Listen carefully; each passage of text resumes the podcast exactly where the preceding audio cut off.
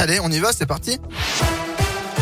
Et à la une, ce lundi, après la claque du premier tour, l'appel à l'aide de deux responsables politiques, crédités de moins de 5% des suffrages. Hier soir, Yannick Jadot pour Europe Écologie Les Verts et Valérie Pécresse des Républicains ont lancé tous les deux un appel aux dons. C'est pour renflouer les comptes de leurs partis respectifs. L'écologiste a tiré la sonnette d'alarme dès hier soir pendant son discours. L'ex-candidat LR a avoué ce matin qu'il manquait 7 millions d'euros pour boucler le budget de la campagne. Elle qui s'est endettée personnellement à hauteur de 5 millions d'euros. Une somme à trouver d'ici un mois. La désillusion est en tout cas immense chez les militants les républicains. Il faut dire que Valérie Pécresse a réalisé le pire score de l'histoire du parti. Béatrice de Montilly, candidate LR aux prochaines législatives dans le Rhône, ne cache pas sa déception.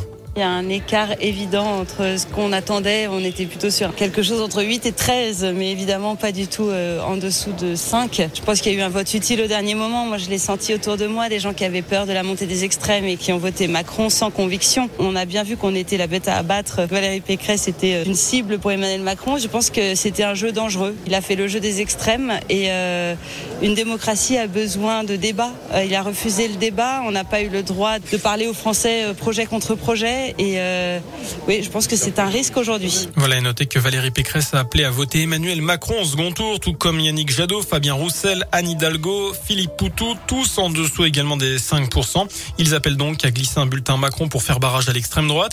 Jean-Luc Mélenchon a lui appelé à ne pas donner une seule voix à Marine Le Pen dans deux semaines. Et puis Éric Zemmour appelle ses électeurs à voter Rassemblement National.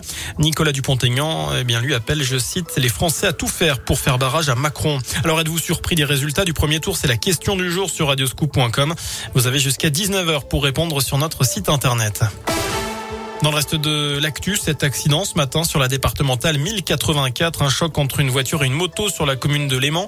Le pilote âgé de 63 ans a été évacué à l'hôpital d'Amberieu en urgence absolue. Et puis hier, un skieur a fait plusieurs malaises lors d'une randonnée à l'Elex, toujours dans l'Ain. Âgé de 54 ans, il a lui été transporté en urgence relative vers le centre hospitalier le plus proche. L'actualité, ce sont aussi ces trois jeunes hommes jugés aujourd'hui pour avoir torturé et tué un homme de 28 ans en 2019 sur les pentes de la Croix-Rousse à Lyon.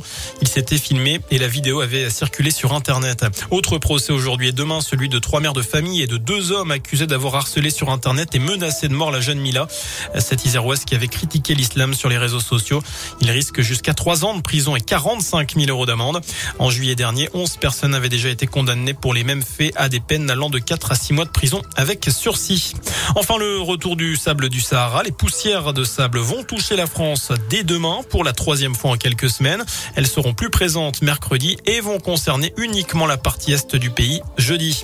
Voilà pour l'essentiel de l'actualité sur Radio Scoop. Le prochain point avec l'info, ce sera dans une demi-heure. Je vous souhaite une excellente fin de journée. Merci.